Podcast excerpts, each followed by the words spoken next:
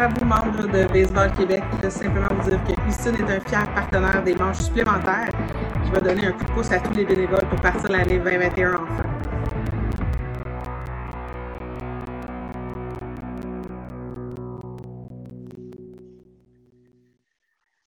bonsoir tout le monde, ça me fait plaisir de vous retrouver ce soir. J'espère que, euh, j'espère pour ceux qui ont été avec nous euh, hier soir que vous avez euh, apprécié la présentation sur le baseball 5 avec nos amis français. Et j'espère que ça, vous a ouvert les yeux sur une nouvelle discipline qui pourrait justement faire son entrée au Québec dans, les, dans les prochaines années. Je me présente, André Lachance, je suis de Baseball Canada. Et ça me fait plaisir d'être de nouveau votre animateur ce soir pour une autre belle discussion qu'on aura euh, avec, avec Matt que je vais vous présenter dans, quelques instants. Euh, évidemment, euh, comme vous avez été informé, la présentation de ce soir, la conversation de ce soir sera en anglais. Donc, comme je vous disais, je vais juste rapidement partager mon écran ici. Bougez pas deux secondes pour me permettre justement de vous présenter notre conférencier de ce soir. J'arrive, j'arrive, j'arrive. Alors, notre conférencier de ce soir, Matt Keita. Euh, Matt, qui est gestionnaire du développement et des initiatives pour la jeunesse au sein des euh, Indians de Cleveland. Donc, on est très chanceux de l'avoir. Je vais vous expliquer tantôt pourquoi est, que je trouve qu'on est très chanceux de l'avoir. Euh, vous ne savez peut-être pas, mais l'organisation des Indians de Cleveland est peut-être la plus dynamique en termes de développement de l'athlète. Euh, aux États-Unis au sein de l'ensemble des, euh, organisations euh, de baseball professionnelles. Donc, ça va nous permettre justement d'avoir une belle conversation avec Matt. Alors, à partir de ce moment-ci, je vais changer mon de tiroir dans ma tête. On va aller à l'anglais et on va souhaiter la bienvenue à Matt. Matt, I was just finished concluding my French section. I know, uh, I hope you're not too lost so far with the introduction video, but I'm sure you've seen all the passion behind those people in Quebec um, about baseball. I was just say I was just saying, but before I say that, I'm going to make a promise to you tonight um, that we will not talk about politics. I promise. We will not okay, that. good. Okay. All right, good. It would not be a, it would not be a fun. Uh, yeah. put some people to sleep. So yeah. so I was just saying to people that the reason why we reached out to you is that like the Indians are known to be one of the leading organizations uh, among all MLB uh, teams uh, in the US and in, in Canada, because we have a team in Canada also, um, regarding athlete development programs in the communities, etc. So really privileged to uh, have you tonight. I know you and I had some conversation in the past also, so it's not the first time we we, we have a discussion, and I hope uh, people will enjoy tonight's um, uh, presentation. So off, officially, welcome to uh, what we call in French here the extra inning. So every uh, evening this week, we're going to have different presenters from different groups, whether it's baseball people or even have hockey, Sweden coming. We have uh, the French Soccer Federation. We have the French Baseball Federation. We have Japan Baseball as well. So and oh, you're wow. one, and you're one of the uh, of the speakers during this week on, on this Tuesday night. So officially welcome um, Matt to the tonight's session. Well, I'm, uh, you know, thanks for having me. Definitely honored after hearing, uh, after hearing that lineup. Um, so yeah, I'm, I'm really looking forward to, uh, to the conversation. Obviously, we've had some great ones over the years, and um, you know, you've been a, a, huge part of just, you know, how I kind of view, um, you know, my role in growing the game. So thank you for that. So, so let's start about uh, about talking about yourself a little bit. Like, uh, tell us a little bit about yourself, like uh, how you got to where you are right now, uh, your baseball background. Like, let, let's start to, for let, us start with the, so to explain people at home like who you are and, and what exactly you do with with the Indians. Yeah, for sure. So I am a native of, of Cleveland, Ohio, um, and so grew up here. Um, baseball was my true love and you know in school growing up when they asked you what you wanted to be uh, you know i always raised my hand and said i wanted to be a, a major league baseball player. And you know that uh, that answer never changed all the way through college. And so uh, you know i was fortunate to continue playing. I received a baseball scholarship to play at vanderbilt university uh, and then was drafted after uh, my junior year by the arizona diamondbacks uh, and started my you know professional career um, that you know that lasted 14 years, and, and four of those years, um, you know, I got to kind of achieve that that dream and goal of, of, of you know making the big leagues and, and had some uh, unbelievable uh, experiences. Um, and so, as we all know, can't wear the uniform forever. And so, uh, 2012 was my last uh, season playing. I finished up uh, in AAA with the Rangers in Round Rock, Texas, which um, you know, which was my home for uh, for 10 years. I met my wife there, and that was kind of home base while you played. And and uh, you know, I kind of play. At, you know, I bounced around a little bit and got to see the uh, see the map. Um, you know, and and right after retiring. Um, you know, I transitioned into the front office for the AAA team, the Round Rock Express, uh, and and oversaw uh, you know their baseball outreach and and and really did a lot of everything. Minor league baseball, um, you know, you even though my goal was you know baseball outreach and you know similar to what I'm doing here with the Indians, you know, minor league baseball, you're doing a little bit of everything. So for a first uh, kind of real job, uh, right from playing, it was uh, it was great. Um, you know, just learning about the business side and, and kind of getting to use some of the skills that I learned in, in college. And so I was selling tickets, suites, sponsorships, and and and running camps. And so um, really, just a year into it, you know, that's when kind of social media. I didn't have a huge. I didn't have a Twitter. I didn't have LinkedIn while I was playing. I, you know, Facebook was really the only thing um, you know that I had. And so everyone was telling me you got to get in, you got to get on LinkedIn, you got to have a Twitter. And so um, the way that I got connected here in Cleveland, um, so my wife is from Texas, and so coming back to Cleveland wasn't ever uh, part of the plan. Um, I think everyone knows weather-wise, uh, not a not a great sell to uh, a Texas girl, and so um, I had just uh, you know when when I retired, you know the routines from playing, everything was structured for you, and I knew you know my routines and training. And so you know you hear the story a lot when athletes retire uh, just finding something to continue to you know motivate and and and drive you. And so for me um, you know i thought right away that oh i could come home and get my workouts in you know and then i have two kids i have twins a boy and a girl. And i quickly found that coming home after a long day of work and then trying to get in your workout. So i quickly became a, a early an early riser. And so uh, one morning I was I was literally just setting up my LinkedIn, and um, I remember it was you know it was four o'clock uh, in Texas time, and I was going through LinkedIn, and so Kevin Cash, the manager of, of the Rays, a, good friend of mine, we, we played together our last couple years. Uh, really got to know each other, our families he was the bullpen coach for the Indians at the time. And so I'm going on my LinkedIn and I see Mark Shapiro. So obviously there's a little connection with at least Canada and Blue Jays. And and so I'm like, all right, I'm gonna, you know, this is how you do this LinkedIn thing. I'm just gonna send a note to Mark. And and really it was just a dig on Kevin Cash because he's horrible at returning texts and phone calls.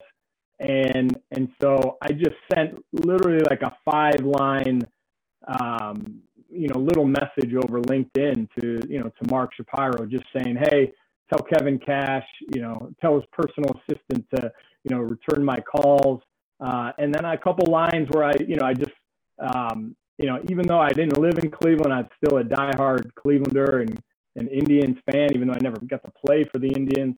Um, and so I just, you know, complimented him. Tito Frank, Tito Francona, they just recently hired, so you know, a big fan of him, and um, and so that was it. And, and literally like five minutes later, I got a reply. Um, and it was again kind of quick three liner.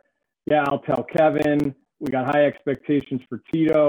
And then the last line was, you know, let me know if or when you want to come back home and, and work. And so I remember sitting there for a good five ten minutes just rereading that. Like, did he just kind of, you know, throw that out there? So, you know, long story short, we, you know, connected two or three calls about just youth baseball. Caden, his son, was was you know fresh. Who I think just announced he's going to Princeton, you know, to play baseball, which is awesome. Um, you know, so he was thick into like the landscape of youth baseball, and so we had some great conversations. And the next thing you know, um, you know, he was offering a position uh, to really come run youth baseball development um, for the Indians, and uh, and essentially, you know, grow the game of baseball. I think I love the video and seeing the passion. I don't, even though I, I, I, could kind of know what they were saying. I took Spanish in, in, in high school, but I didn't have to because I knew by the sounds of their voices and, and, you know, the smiles on their faces that that's what this game is all about. And so to be able to come back home to Cleveland where, uh, you know, my big league uh, dreams started um, has been awesome. So it's been it's been seven years now, and um, you know I, I, feel very fortunate to work for an organization who one um, is invested in youth baseball. I think when you look across the 30 teams, I think um, it all varies. Where um, there's very few that actually you know house it in house, and and you know a lot of them are usually kind of contracting out to a third party to just either run some of their camps, et cetera. And so, uh, you know, to be able to kind of, again, work for an owner who, who in, in Paul Dolan and the Dolans who truly are passionate um, about growing the game. And then, as you mentioned, you know, the, the kind of, you know, the other, um, you know, thing that attracted moving the family from Texas back to Cleveland was just how close you know youth baseball is with um, you know with player development uh, and baseball operations. So um, you know to still continue to be able to learn from obviously a, a player development system that that has you know really when you look across professional teams um, really modeling after what the Indians had, kind of started. And so um, it, has been great for me because just being fresh from playing to continue to just learn and grow uh, and then again come back and kind of grow grow the game in, in you know in the in the city where you uh, you know you grew up in. So it's been it's been awesome. So That's a that's a quite an amazing journey that you've had, and it's a good bridge to my next question, Matt. Is like we I, I mentioned in my introduction, like the successes um, that the Indians have had with player development and uh, community involvement and youth development and so on and so forth if I would ask you to to describe or explain to people watching tonight, what are the guiding principles that, that the organization or you uh, as a leader has towards player development or uh, or youth development? What what would you say are the guiding principles that makes the current success of the Indians on that that part of uh, of the business? Yeah, I think I think twofold as an organization as a whole, you know, when you look at, you know, our mission and purpose, it, it really is to unite and inspire our city with the power of team. So team is a is a huge concept, and when you look at our, you know, our our beliefs, um, you know, it's all about people, collaboration, learning, and excellence.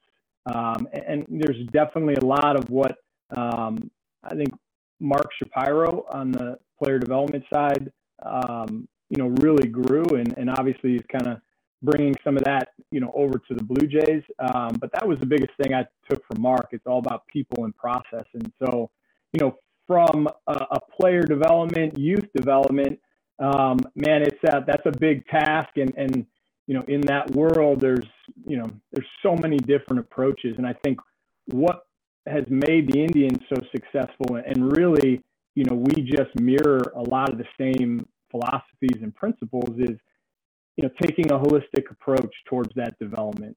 So essentially you know i know there's so many different models now but but you know taking the physical part of sport you know the fundamental side and the mental side blending those together and and you know having that guide everything you do from programming uh, around um, you know, just developing skill and developing, uh, you know, player, you know, players and people.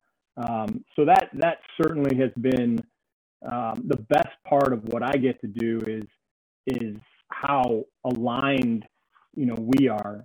Um, so that when there are times when we're collaborating and, and whether or not it's you know coaching clinics or similar events like this, um, you know, everyone's speaking the same language and um, and I think that's that's ultimately how you know you're able to have some success uh, in in developing you know not only great baseball players but you know great people. And and some of the keywords that highly resonate with me. You talk about collaboration. You talk about I took some notes here. Alignment. Um, I, I, know like s- some organization that I've seen work with. Uh, they have the tendency to work in silos versus working together. So that resonates a lot with me. I know you're a curious guy because we've exchanged all kinds of books idea and uh, reading uh, uh, things that we've done in the past. Um, so I like the learning part of it. Also, I think I think as an organization, being able to uh, claim that we we can learn in every situation we're in, I think it's it's kind of important. And I really like also the holistic approach that you've mentioned as well. Because you know, at, at the end of the day, we need to develop um, good baseball player, but also good good people, right? Because like in, in we we tend to forget sometimes that you know it's only a certain percentage of athletes that will become baseball players, but some others will transition into other things in life.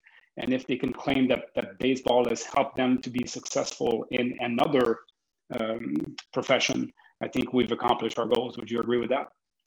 For sure. Uh, you know, our, when you look at community impact and you know, we kind of have the little mission, you know, specifically to those departments, but, you know, it's using baseball, you know, to transform lives. And, and just as you said, it's, um, you know, sport, baseball is just a tool to, you know, develop better people. And I think that's why when you, when you see, um, you know, there's a lot of businesses who actually want to target former, you know, former athletes because they understand the importance of, you know setting goals and and you know then putting a process towards achieving those goals. And then obviously um, you know working as part of a team for a bigger goal and then uh, and adversity and resilience and grit and all those you know great attributes that I don't care what you're doing you know lead to um, you know just having success. And so um,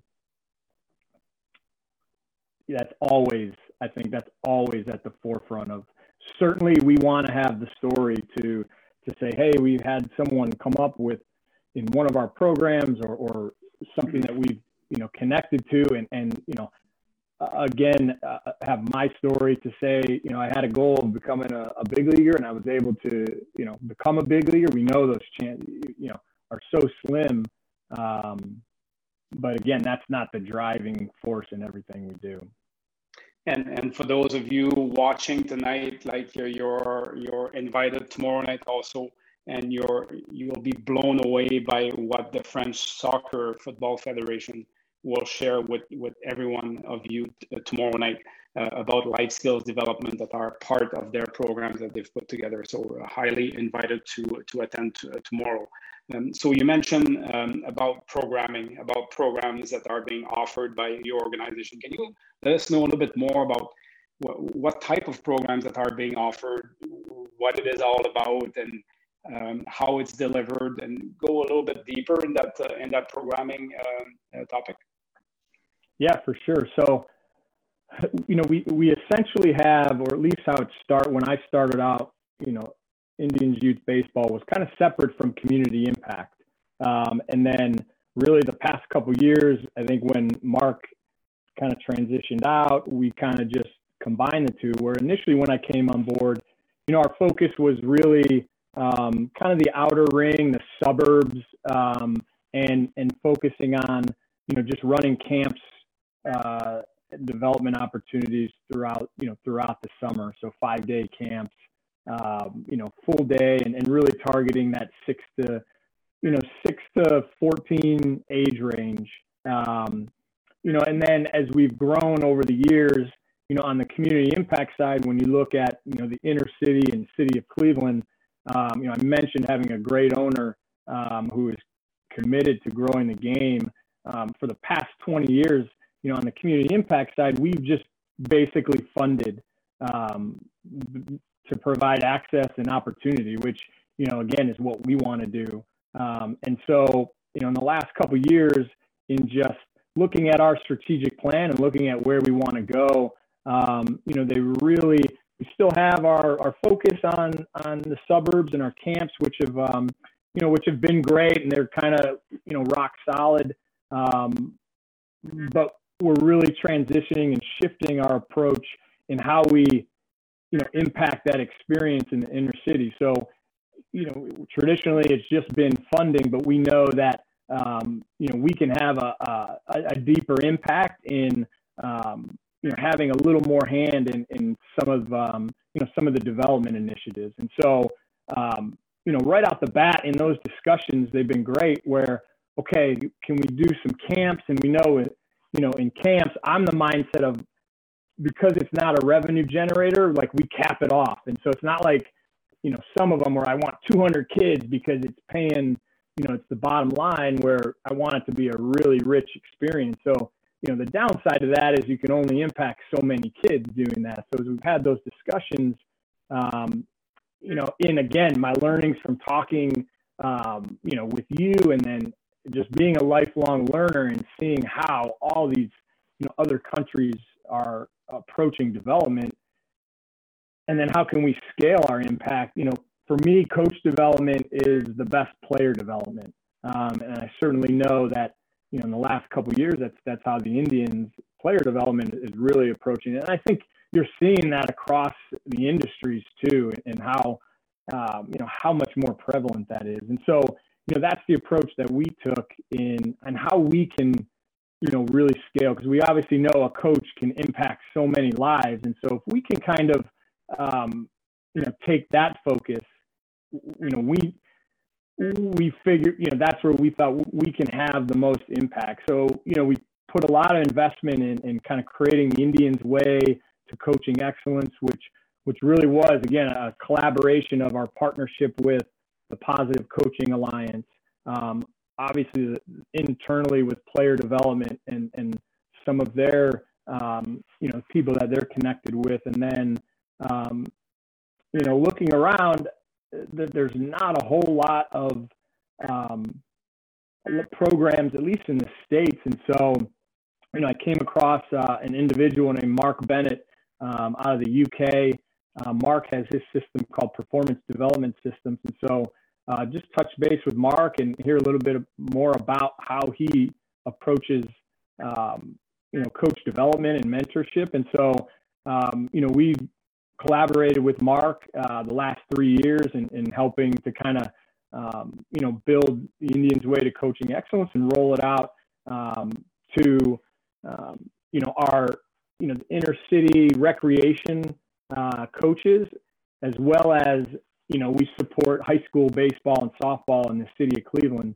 again for the last 20 plus years. And so, you know, the last two years they've kind of gone through the Indians' way to coaching excellence, and um, you know, the feedback's been great. Um, and then, you know, additionally, you know, as we talked, uh, I think it's been four or five years now. We've um, we've we've rolled out Rally Cap as as um, you know that initiation level program. I think I don't probably have to talk to anyone and, and to understand you know the challenges of five to eight uh, regular normal uh, you know baseball and that experience. And so um, when I saw that, um, I knew it was a great program, and I kind of had it on the back burner until you know my son and daughter. It was their first year playing organized sport or organized baseball um, I was so conservative. I, I held them out at three, four, and five, and and so it was.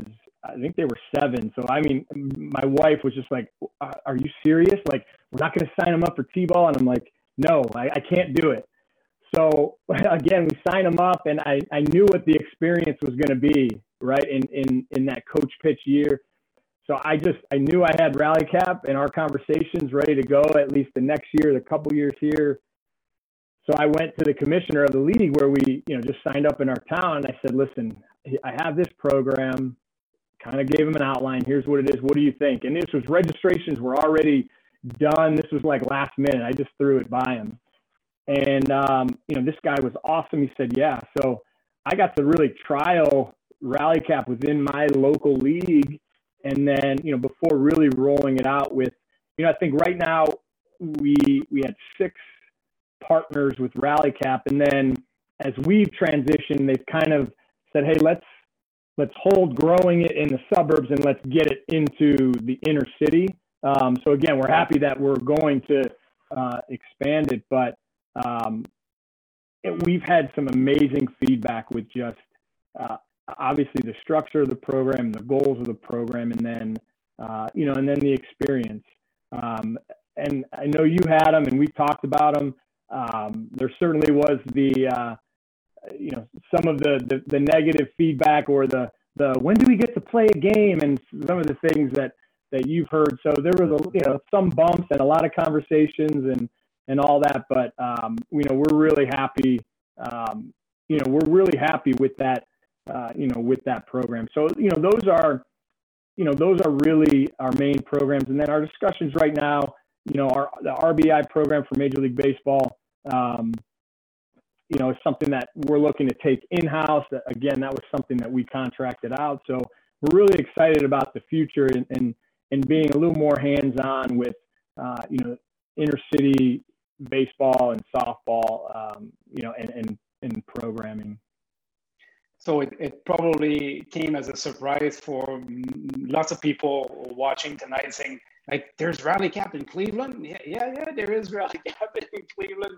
Like I knew about it. That's not something I uh, openly shared, but uh, yeah, there is rally cap in Cleveland, and there's rally cap in other parts of the world also. So that's uh, we we still think it's a great program here. Something that really highly resonated with me was the importance you put on coach development that directly impact athlete development. I think um, the uh, people at Baseball Quebec will be really, really happy to hear you say that because that's their message uh, as well. And let me just switch quickly to French, um, juste pour vous expliquer quand il mentionne le mot inner cities.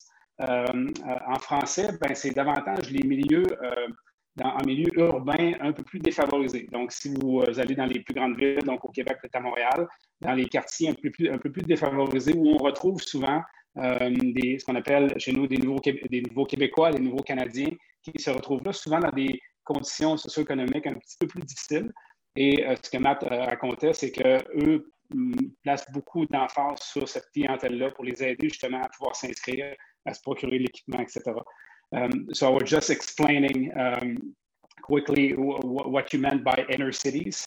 Um, that's um, something we use a little bit in, in the English part of the country, but a little bit less in Quebec. So I just wanted to uh, to to make it clear.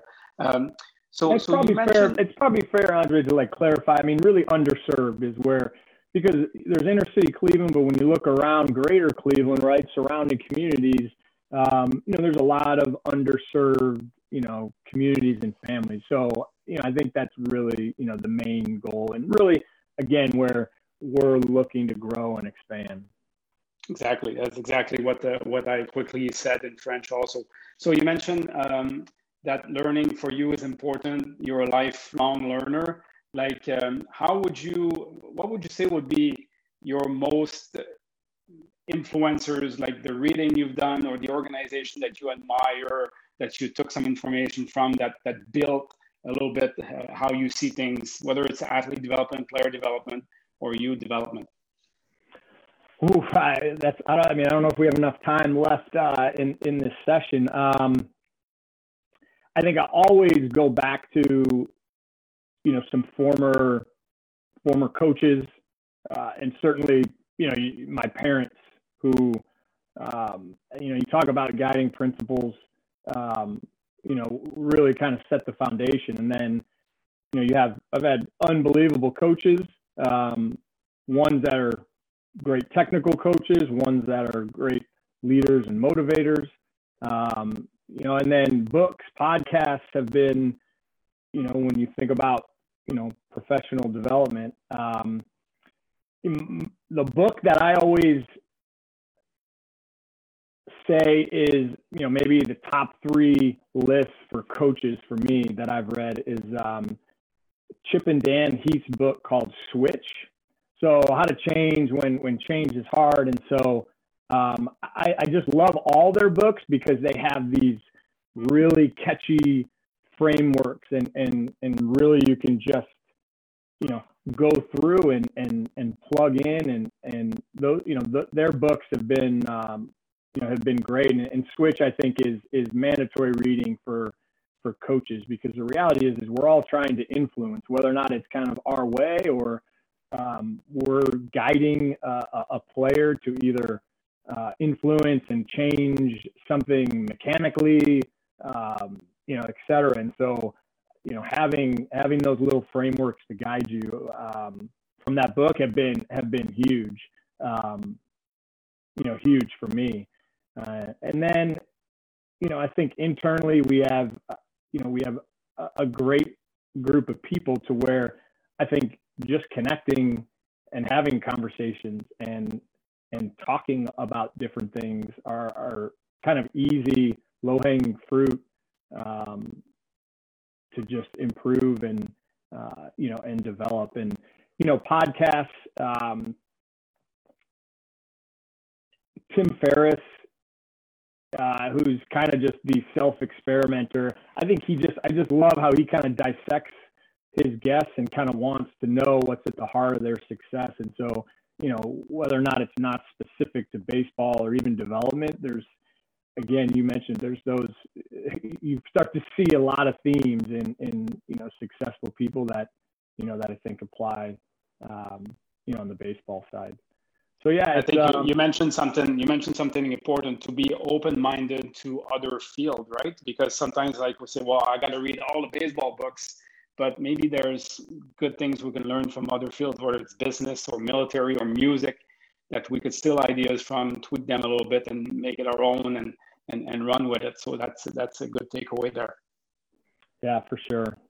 And then you know, diving into the world of like skill acquisition, and it's uh it's thick, it's thick, and so it's been nice. Uh, it's almost like kind of going back to school and and taking courses and um, you know, for me, I think information is and knowledge is so important. And then, you know, I think then the challenge becomes as a coach is to, um, you know, take that information and, and somehow present it to, um, you know, present it to your team and to your into your players and and either uh, Sesame Street simple a little bit or, or you know break it down and, and simplify so that they can understand it. Um, so yeah, it's been uh, it's been a big part of still getting up at four in the morning and and and learning. Yeah, and and you mentioned two keywords uh, that have a whole different meanings in those in these crazy crazy times we're in right now. You mentioned change,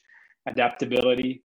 Um, so so those uh, like if those two words uh, are not important now, they'll never be important. Uh, like if you look at what we're going through right now and, and I have a sub question about that is how how uh, what was the impact on on COVID on all your programming? Like, uh, is there any key learnings, maybe that, that any takeaways that that uh, emerge from from this pandemic? Yeah, so you know, we unfortunately had to you know cancel all of our programming. Um, you know, we, we made the early call. I think you deal with refunds and different processes. And so, um, yeah, it was it was a tough summer uh, for me personally. That I mean, being on I'm, I'm on the field field still. I think the challenge of my role is I'm really I'm a department of one, and so as much as I want to grow, you know, this game, I, I think uh, I've, I've found times where I've bitten off a little more, you know, than I than I can chew, and so kind of keeping it simple. So it was tough for me, um, you know. But then you looked at um, you know, some a lot of the recreational city canceled programmings, but when you see the side of, you know, they call it travel baseball here, select. I don't like the word elite, but but that side of it, um, if you would have looked around and come to games, you wouldn't have thought uh, there was any, you would have thought it was a normal summer. So, fortunately, you know, for our kids, they they you know they had the experience to play, and so um, you know, I was able to kind of sit in a lawn chair and watch because we had to kind of find a team for my summer. My daughter was already kind of playing that travel baseball, and I was going to hold my son out for another year because I know it. You know, being 12 and up, it's going to get crazy, and really on the recreational level, there's not many opportunities um, anymore. And so he found a team, and, and so I got to kind of you know play dad and watch a little bit um, which was great. I, I got to, you know, I enjoyed it. Um, you know, and I think learnings, um, you know, I think it's it's engagement uh, and you know, and communication and and and being able to you know adapt as you said and and and then obviously have that resilience i think you know relating that a little bit from just you know being so rigid on this is the way this is the way when you look at a goal or a mission well there's a lot of different ways and avenues you know and, and i think you know not so much to a fault but i'm i like uh, i like processes i like things to go um, you know kind of how planned originally and, and so that was something where you know even with rally cap initially it was like nope you have to do it this way and you know you get the feedback from the leagues and i'm like well no that's not how the program and so you know i learned from that that hey okay you listen. Yeah that's not so bad right? You're not completely changing the program. You're still accomplishing those goals so great. Uh, and then the same thing here. So you know we pivoted. You know it's one of the things where we still lack a little bit in having you know we don't have our own social media page. It's kind of i think that's the challenge of being part of like the Indians organization. Um, and, you know, we don't have our own little Facebook page to, to really get that content out. So I'm slowly pushing it. Um, but we were able to kind of just really focus on how can we stay connected because I think that was, you know, the biggest thing is, you know, kids are learning remotely. Um, you know, they needed something. And so we kind of put together a little, um, you know, at camp, it's funny because my coaches all tell me I'm big on listen. We had Easton is a great partner of ours, so we have all the awesome pop-up nets, all the gear from Easton.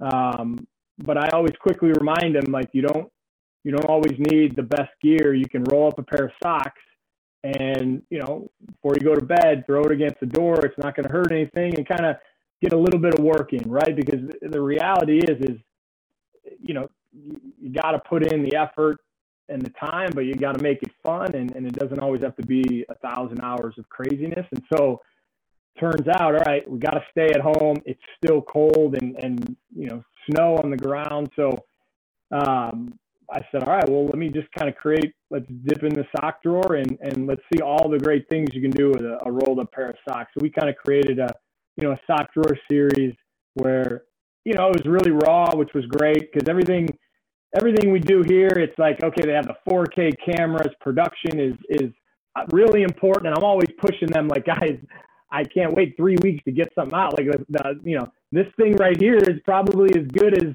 you know anything. Can I just film this? And so uh, I got them because obviously we're really strapped now, so got them to kind of say, hey, I'll, I'll film something. I'm using my kids, and so I, I think that's important because certainly, yes, you know, you guys obviously put together, you know, your vlog and the different things, and you want it to look all, uh, you know, professional. That's really important in some instances. But I think, you know, nowadays, a lot of people appreciate just getting down in the basement barefoot and involving your kids and kind of seeing it raw and real time. And so we got a lot of great feedback there because I, I think that just, you know, reinforces being creative with things and, uh, and then ultimately having fun. So yeah, we had to pivot a little bit. Um, and, you know, fingers crossed as we plan for a normal uh, 2021. But I think, like anyone, it's nice to, and then again, like I've always done, it's like, all right, well, what is everyone else doing? You know, because I mean, there's certainly things that you can spend time and create, you know, from scratch, but, you know, the best, you know, the best borrow, borrow and, and, uh, and, and steal. And so, um, I think now that's what a lot of people are doing. So, if, if for some unfortunate reason we had to, you know, kind of have a similar path, I think I think everyone will be a little more um, equipped. I think I think you're right with creativity, and sometimes you know we're a bit reluctant to say, okay, like I'm gonna do this. Like here in, up in in Canada, like we like our coach education, we used to do it like face to face, right in person. Now we had to go virtual, but our clinics are four hours. Virtual is a bit long, and so we had to adapt for sure. Um, but we learned a lot. We learned that some of it would maybe stay as online delivery uh, in, in, the future. Um, so maybe one, uh, it's already uh, uh 45. It's been 45 minutes already. So let, us it's crazy. Eh? So let, us go. Let's go with the, with my probably my depending on your answer. My last questions is So, so you've you've been with the Indians for for some years now.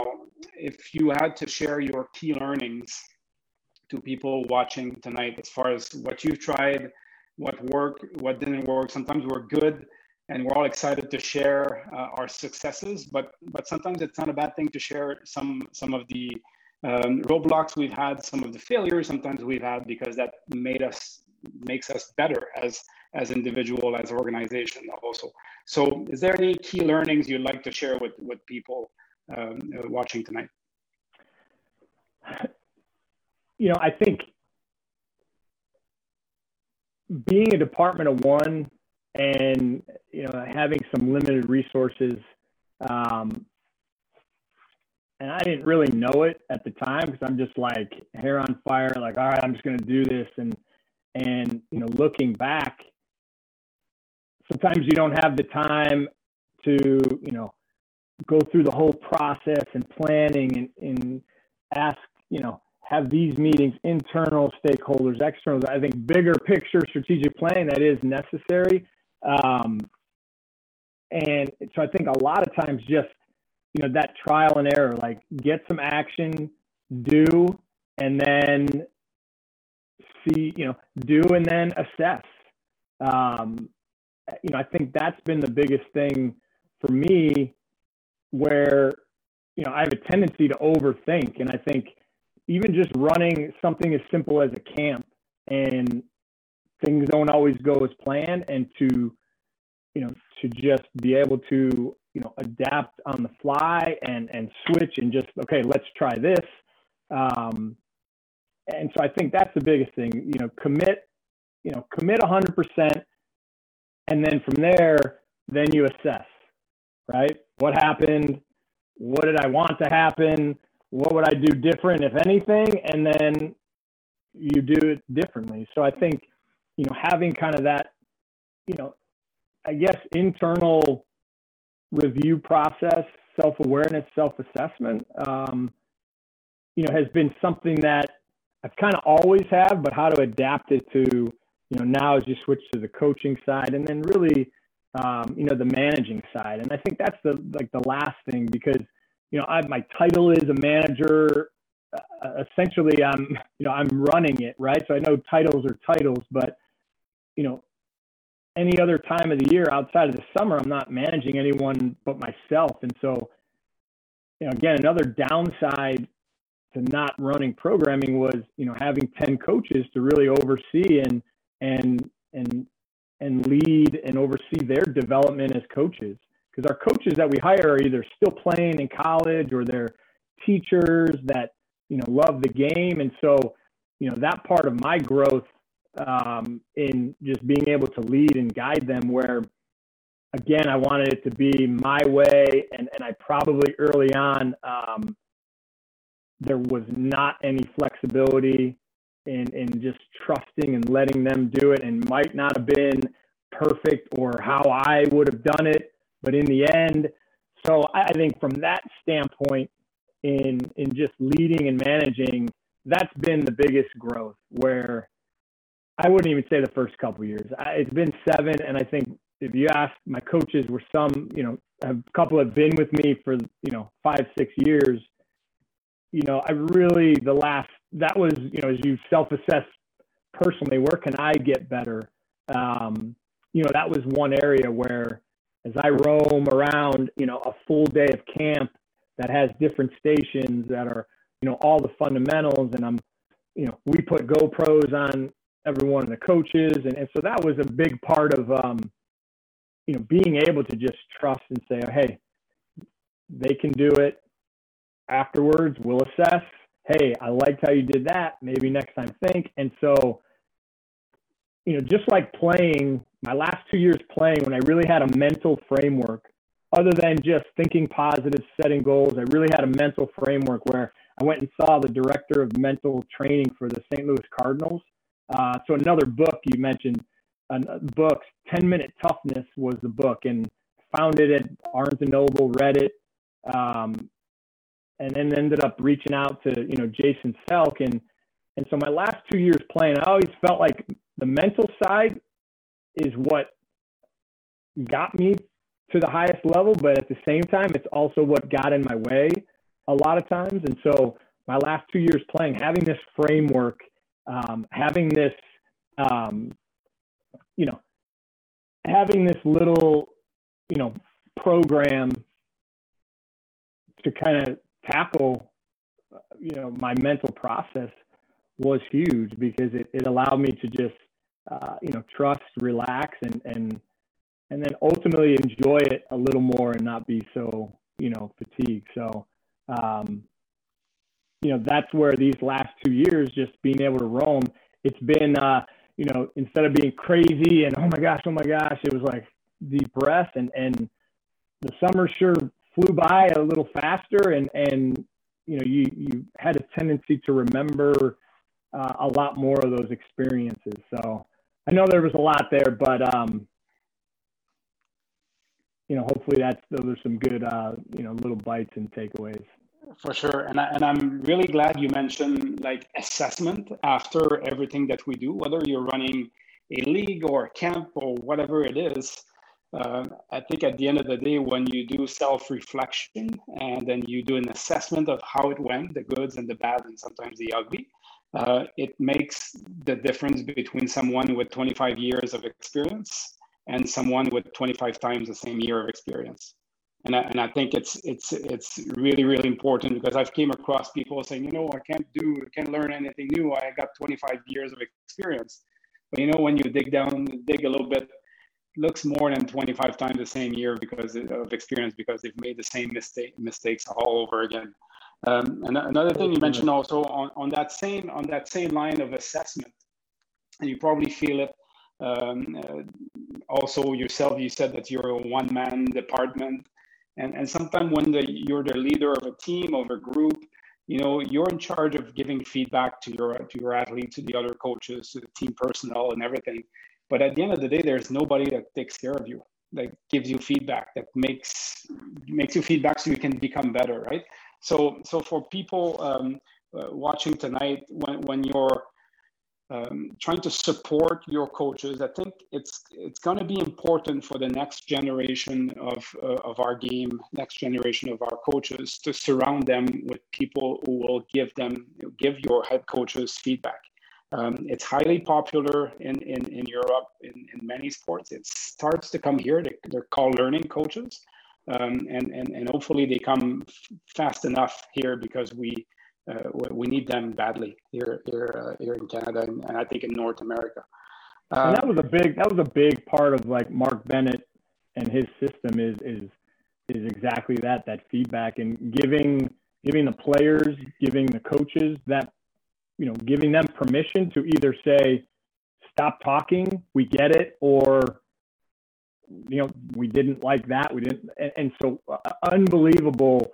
And so I also coach high school baseball where I went to high school. And so the beauty of all this is right now I'm a destruct, you know, and you're more of an instructor in camp, directing everything, but then you get to take a lot of these, um, you know, a lot of these principles, a lot of this, um, you know knowledge around coach development skill and then i get to actually use it as a coach in a team environment which is which is a whole different dynamic and so um, I, I, can't tell you just there in in being able to take and do those hot do a hot review and then a cold review but then giving you know players and coaches permission to uh, you know, just to give you feedback. And and I tell you what, like it was, uh, you know, they gave you feedback, and and the reality is, is you got to understand, hey, I'm just trying to help you get better, right? And then the feedback from there is maybe you maybe you communicated that. Maybe you can communicate that a little better, but you know, players are doing it to players, and so when you give that permission, man, it's been it's been unbelievable. Um, so yeah, I, I I completely agree. Completely agree. And that's where we've, with the Indians, Doug Lemov, um, who is more of an educator. So Teach Like a Champion um, is his book, but it's the same concept we're talking about is, is you know, teaching the teacher. Um, you know, he's collaborated with the Indians and his books, again, were kind of great because they have the little technique CD. and different yeah the yeah. CD and the different yeah. techniques and I I almost became a teacher because I'm like well I have this resource this kind of gives you all like the skills and tools and then you just kind of you know figure it out but um yeah no he's he's been another great uh and and you know filming yourself and getting that feedback so Matt, it's been uh, it's been a great hour. Uh, if if we were in person, usually what what we do is that we like to give uh, to give a, a, gift to our speaker. But since we're not in person, oh, that's right. Here, I, I think I think we sent you something, right? You did. This is like uh, it was like Christmas when you're you know yeah. my mom or grandma growing up sends the big box and it's like for two weeks. So so I mean I, I got to admit a couple times you know, I, I, I, shook it to try to, to see what it was, but I'm gonna uh, hopefully not slice my finger off and open this up. Um, so as a as a as a token of uh, appreciation from Baseball Quebec, um, so we we want to thank you um, for spending um, some time with us tonight and sharing your experience, sharing your best practice, your ideas, your influence, your book titles, and everything that you shared with us tonight and hopefully you're going to enjoy the little gift that, that you got from Baseball Quebec. So let's see what you got. Hey, all right. Let's see. All right. So we got the uh, nice. We got the nice. Got the nice lid. That's awesome. I love that logo. And then nice awesome. Yeah, 50th anniversary of the association for sure. I, I will. Um, I will certainly rock this uh, with pride. I, and again, I can't thank you guys enough. Um, you know, I'm on it. Shoot, I, I'm.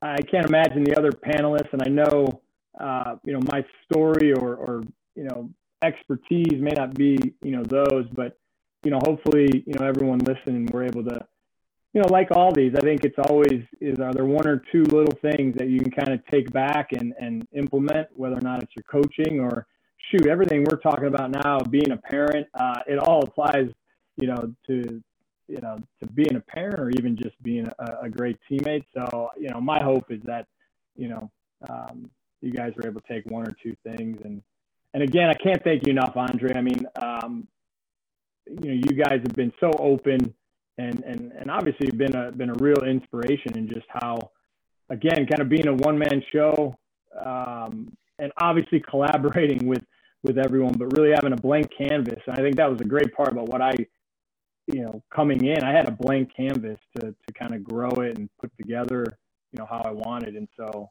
um, you know, you're the things you guys are doing have been really, um, really great Hey, we, we have we have uh, we have time for a question, uh, if you don't yeah. mind. Um, yeah, there's sure. A, there's a question there in the in the Q and A, and the question is, in your opinion, if MLB was coming back to Montreal, which we never know, um, what would you, what, do you think would be the impact? Could be the impact on amateur baseball in in the province or in the country?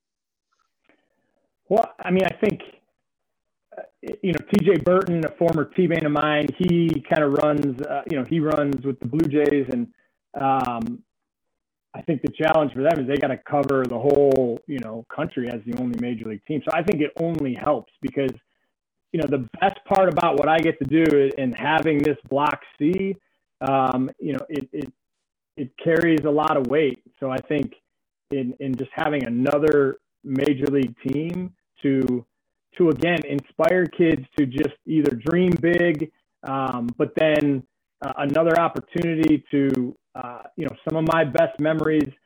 Uh, you know, my dad passed away six or seven years ago now. Literally, I right before I got this job coming back, and so you know, my favorite memories um, are growing up going to Indians games with him, and and and so. Um, you know, as much as it's about inspiring, you know, girls and boys and looking up to to major league players. I mean, my favorites were you know Cal Ripken Jr., you know Omar Vizquel, and and so you know when when it was back, I played it. I got to play against the Expos, which was great because by far, you know, I used to collect all the hats. You know, the Expos hat of all the you know the fitted hats growing up is the sweetest logo. So I don't know if it if the logo and everything comes back, but uh, you definitely get it rocking with a lot of people um, but just for them to, you know, the all the great players, you know, they get a chance to kind of look up, emulate. When you talk about development, I know we're getting off track. For me, my you know imitation when you first start out to me is the best teacher. So you know they won't have Vladimir Guerrero, you know, to emulate, um, you know, but they'll have someone, um, you know, who's kind of right there in their region that they can kind of look up to. Um, you know, and then the reality is, is you're seeing a lot. Major league guys have great platforms, and and there's some of them who are using it, um, you know, in, in a positive manner and, and for good. And I think that's kind of you know the nice benefit of social media and, and players really getting to kind of um, you know have a little bit more of an impact um, on you know on everyone. So yeah, I'd, I'd love to I'd love to see it. My, yeah, I, my, and I almost got to play there. I was a week before getting called up, and supposedly in Montreal, the story. So Carlos Baerga was one of my uh, was one of my teammates, and he's an unbelievable drummer. And so supposedly in the visiting side somewhere in Montreal, there was like a drum set, and you know he was a bench, um, you know he was a bench guy, uh, uh, you know, a role player, and like someone went to go find him to pinch hit, and he was just like wailing away on some drum set in, in Montreal. But um, I heard unbelievable things about it. I'm yeah. sad I missed that. I missed that trip. Yeah. Well, uh, as you know, we, we could talk forever, you and I. I know it. I know it. Hopefully, I talk slow enough I know you gave me the cue to. Yeah, yeah, yeah. For the translator. Hopefully, hopefully, hopefully that. Yeah, hopefully I, I got money. Hopefully, survived, yeah.